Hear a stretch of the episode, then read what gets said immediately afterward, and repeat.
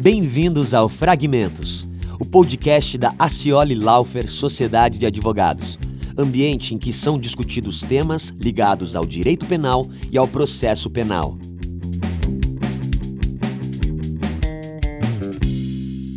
Sejam todos muito bem-vindos e bem-vindas ao sexto episódio do podcast Fragmentos. E no dia de hoje, no episódio de hoje, nós temos uh, a grande alegria de receber aqui conosco o Dr. Marcelo Costenaro Cavalli, é, que tem um currículo brilhante, é juiz federal, é, mestre em ciências jurídico-econômicas pela Universidade de Coimbra, em Portugal, é, doutor em direito penal pela Universidade de São Paulo, professor do mestrado profissional da FGV em São Paulo e é, juiz instrutor atualmente junto ao gabinete do excelentíssimo senhor ministro Luiz Roberto Barroso. É, doutor Marcelo, seja muito bem-vindo e, de antemão, muito obrigado por uh, participar conosco uh, do Fragmentos. Daniel, eu que eu agradeço o convite e para mim é um prazer poder conversar com vocês aqui hoje sobre esses temas. Doutor Marcelo, também lhe agradeço. Acho que você, sem dúvida, vai trazer para o nosso podcast aí que a gente vai falar um pouquinho sobre uh, a lei de lavagem de dinheiro e eventuais é, alterações legislativas. Tenho certeza de que vai poder engrandecer aí nosso debate e trazer a sua opinião, que nós sabemos que faz tempo que trabalha com esse tema, né? Então, muito obrigada mais uma vez por aceitar nosso convite e, é, Dani, siga lá. Bom, doutor Marcelo, é, aqui eu e a Chica temos uma, uma, uma indagação aqui, um uma questionamento da nossa parte, que acredito que funciona quase como uma preparação para toda e qualquer questão futura no dia de hoje, que seria é, ouvir a sua opinião, considerado sua área de atuação é, e também de estudo, é, a respeito da lavagem de dinheiro, especificamente sobre a legitimidade do tipo penal. Em outras palavras, né, se, se você enxerga, enxerga um bem jurídico e, e qual seria o bem jurídico protegido pela lavagem de dinheiro? É, bom, aí a gente entra numa primeira questão que é saber se existe algum limite à atuação do legislador em matéria penal, né, que é uma questão já bastante antiga e sempre discutida na doutrina. É, a meu ver, evidentemente existe um limite, mas ainda assim a atuação do legislador ela é bastante ampla, tem uma grande margem de discricionalidade. Em primeiro lugar, a gente precisa verificar se existe realmente um bem jurídico tutelado, que possa ser tutelado pelo legislador. É, e depois, ainda existente esse bem jurídico tutelado, nós temos que ver se essa criminalização atende os princípios constitucionais penais, implícitos ou explícitos, como legalidade, proporcionalidade, subsidiariedade, etc. Na minha opinião, e embora o tema seja bastante controverso, a lavagem de dinheiro é sim uma conduta que possui é, reprovabilidade suficiente para receber uma tipificação autônoma. Ela, portanto, a tipificação dessas condutas ela se encontra dentro da margem de discricionalidade do legislador. O bem jurídico protegido, eh, também, na minha opinião, em geral, é a administração da justiça. Eu não gosto de, de expressões muito genéricas sobre o bem jurídico e sempre procuro concretizar o máximo possível o que, que eu entendo por esse bem jurídico. No caso da administração da justiça, eu entendo que se trata especificamente daquela prerrogativa que tem as autoridades de persecução penal de efetivar os efeitos patrimoniais de uma eventual sentença penal condenatória, ou seja, aqueles efeitos previstos no artigo 91, inciso 2, a linha B do Código Penal. É essa função, portanto, é, esse, é, é essa prerrogativa específica das autoridades de persecução penal, da justiça criminal como um todo, que a lavagem de dinheiro procura tutelar por meio de uma tipificação específica. É claro que normalmente esse bem jurídico já seria protegido pelos próprios tipos penais que, que têm por consequência esses, esse impedimento, esses efeitos patrimoniais da sentença penal condenatória. Mas, a meu ver, em razão dessa política criminal, dessa, desse, desse caráter especificamente grave que ganhou esses efeitos, que ganharam esses efeitos patrimoniais, especialmente no âmbito da criminalidade, criminalidade organizada, é legítimo que o legislador procure tipificar autonomamente essas condutas. Indo, então, é, é, Marcelo, nesse, nessa linha da autonomia da lavagem, é, uma grande questão é, ela, o princípio da autonomia ela é um dos pilares da própria incriminação do tipo penal. É, de todo modo, a ausência de uma norma clara é, é, sobre a lavagem de dinheiro e sobre as questões dos crimes antecedentes, é, você não acha que existe uma dificuldade para uh,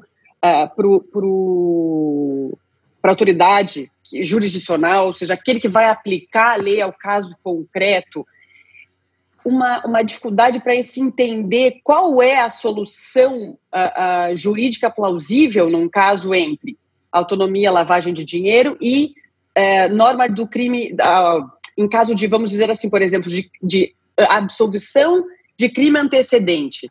Ou seja, como que a gente consegue verificar isso numa solução judicial? Eu não sei se eu me fiz entender direito, mas assim, esse princípio da autonomia da lavagem de dinheiro é, é, com o princípio da própria incriminação né, da, da, lavagem, como que a gente pode trabalhar se a lei é tão é, dúbia e tão, vamos dizer assim, genérica? Uhum. Bom, acho que a gente tem aí alguns problemas em relação a essa questão da, da autonomia da lavagem. Né? Nós temos um aspecto processual e um aspecto material, vamos chamar assim.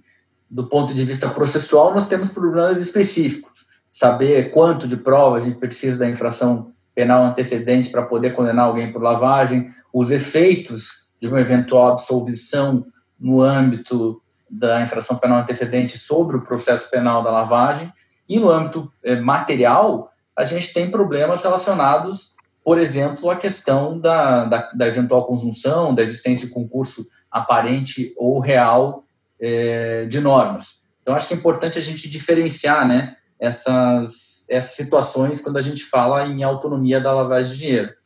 Em relação ao aspecto, começando então pelo aspecto material, é, eu diria que é, o problema da autolavagem ele existe pelo mundo afora, né? Em várias legislações a gente tem esse problema, às vezes resolvido doutrinariamente, jurisprudencialmente, às vezes resolvido pelo próprio legislador que ou proíbe totalmente a autolavagem ou, eventualmente, proíbe diante de, de determinadas circunstâncias. Em relação a esse ponto, o que eu diria, em primeiro lugar, é que a, a ideia da lavagem de dinheiro, na sua origem, ela surgiu como um crime voltado a punir justamente os autores dos crimes antecedentes. Ela surge para punir os traficantes, os grandes chefes do tráfico, dada a dificuldade que existia em, em coletar provas da participação dele nos delitos específicos de tráfico. Mas eram eles os, os efetivos beneficiários do, da grande soma de dinheiro que era obtida com esses crimes praticados pelas pessoas que estavam é, atuando sob as suas ordens.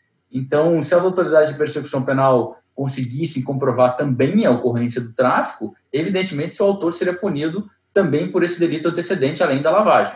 Então, me parece já de saída que na origem da punição da lavagem de dinheiro a ideia era exatamente punir também o, o, o autor da infração penal antecedente. Além disso, do ponto de vista político-criminal, não me parece ser menos reprovável a conduta de quem lava o dinheiro do seu próprio delito ou de quem lava a conduta, eh, de quem lava o produto do, do crime alheio. Não é porque eu cometo um delito que eu sou obrigado a lavar o, seu, o, o produto desse, desse delito, portanto, não há que se falar aqui em uma eventual é, violação ao meu direito à não autoincriminação ou algo assim. É, se eu faço isso, se eu cometo uma nova conduta de lavar esse dinheiro, de afastar de uma maneira substancial e considerável esse dinheiro do alcance das autoridades de persecução penal, essa é uma conduta que o legislador considerou ter reprovabilidade suficiente para ser punida como um injusto próprio e autônomo. Perfeito, perfeito. Não sei, Marcelo, se quer, quer acrescentar algum, algum aspecto, tendo visto que você mencionou os aspectos, o aspecto material e o processual também. Eu diria, eu diria até certo. além. É, é, eu, diria, eu, eu, diria até além.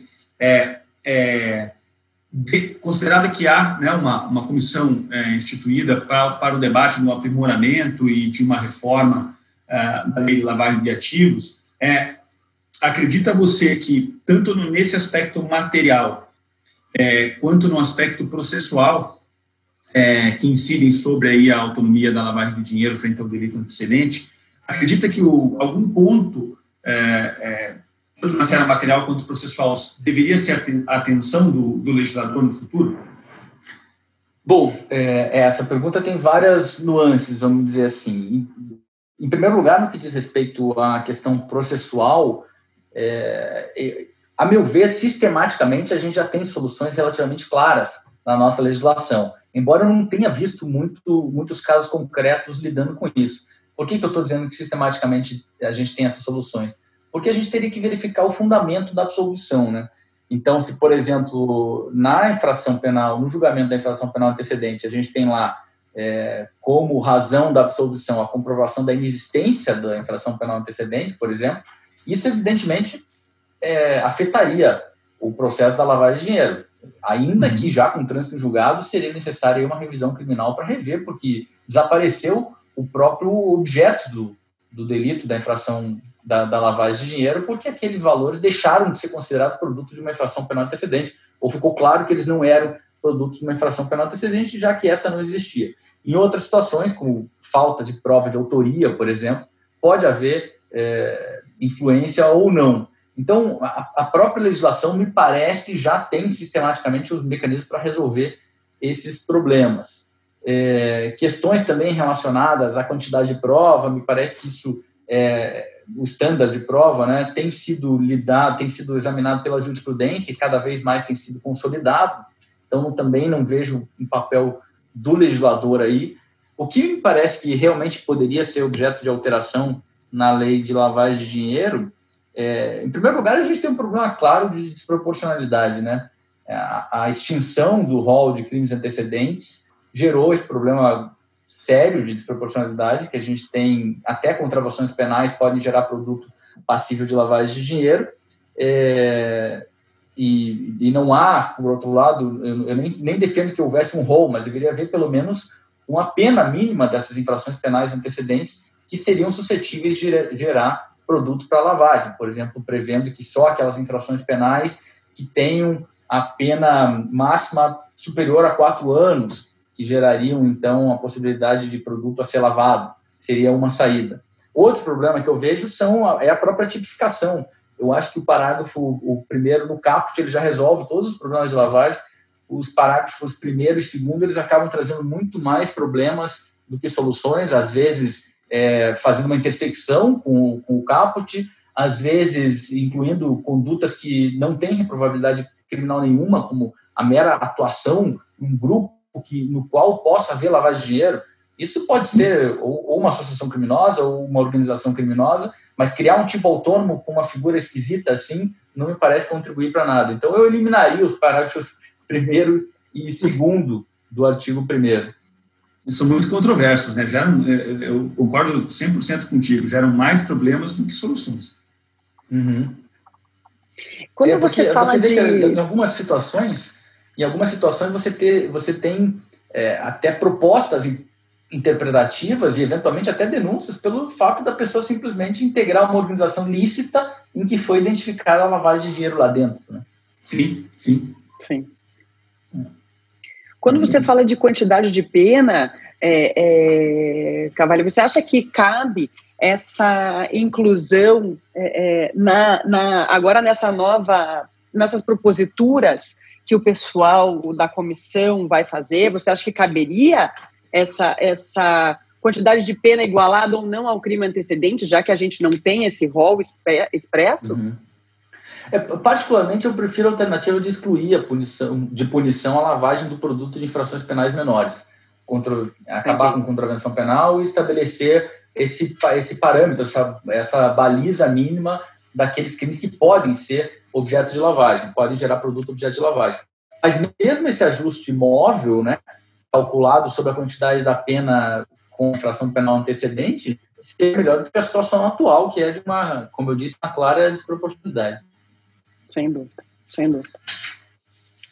É, um, outro, outro aspecto, uh, Marcelo, que, ao menos aqui aos olhos dos advogados, né, sempre chama muita atenção, em casos práticos, eu digo, é o, o, o fato da ocultação física de valores, né? ou seja, pessoas que são imputadas, e óbvio que essa ocultação ela pode ter em detalhes de caso diferentes, caso a caso, é, mas é, não, não, é um nem outro caso em que a pessoa é de fato acusada da prática de lavagem de dinheiro e a conduta ela imputada é uma ocultação física é, dos valores escuros. Eu queria ouvir a, a respeito o que você pensa a respeito disso, seria o caso de limitar, se ou se a solução realmente é da, da praxis forense. É, essa excelente pergunta, Daniel. Esse é um, é um, problema, na verdade, com o qual eu me deparo desde que eu comecei a atuar numa vara de lavagem de dinheiro, porque nunca ninguém tem clareza sobre se isso seria suficiente ou não, a depender do nuances do caso concreto. Né? É, eu, como eu disse, eu, eu, levo a sério a questão da definição do bem jurídico e eu tento, a partir de uma definição mais concreta do que seja o bem jurídico, sair daí a interpretação teológica da norma penal. Então, considerando o bem jurídico como administração da justiça nessa perspectiva de, de permitir que as autoridades de persecução penal alcancem os efeitos patrimoniais da sentença penal condenatória, eu acho que, eventualmente, a ocultação física poderia, sim, é, caracterizar a lavagem, mas são situações mais raras. E qual é o critério que eu penso para isso? Por exemplo, esconder o dinheiro na própria casa não me parece que seja possível, porque isso seria é, obtido seria atingido pelas autoridades por meio de uma medida simples de busca e apreensão. Colocar o dinheiro na própria conta corrente também não. Na conta de familiares, sem uma tentativa de esquentar, de dar aparência de ilicitude desse dinheiro, também não me parece que seria uma hipótese de lavagem de dinheiro. É, uhum. Já na situação que o Supremo até julgou recentemente, em que um deputado federal escondeu 50 milhões de reais no closet de um apartamento emprestado por um terceiro, com quem ele não teria relação e com quem seria mais difícil identificar, é, não acho impossível, eu não bateria o martelo aqui, mas eu não acho impossível dizer que haveria lavagem. O Supremo disse que há. A gente pode pensar mais de um traficante que leva dinheiro do, de para fora do país também. Isso é diferente do ponto de vista da administração da justiça, de realizar uma operação de dólar cabo, ele de toda forma vai ter a, a disponibilidade desse dinheiro muito afastado das autoridades de persecução penal. Então, é, eu acho, respondendo a tua pergunta, que não é impossível pensar numa hipótese em que isso aconteça, embora em regra não seja uma situação de lavagem de dinheiro, e eu acho difícil que o legislador consiga resolver esse problema de uma maneira simples, sabe? Porque ocultação física, em geral, não parece que seja o caso, mas atualmente vai ser. Até outro dia me colocaram uma questão que eu não soube responder também, em princípio entendo que é atípica, parece que o PCC tem criado alguns bunkers escondidos em alguns buracos, é, em lugares específicos, dinheiro. E perguntava se isso era, era lavagem de dinheiro. Eu, particularmente, entendo que, em princípio, não.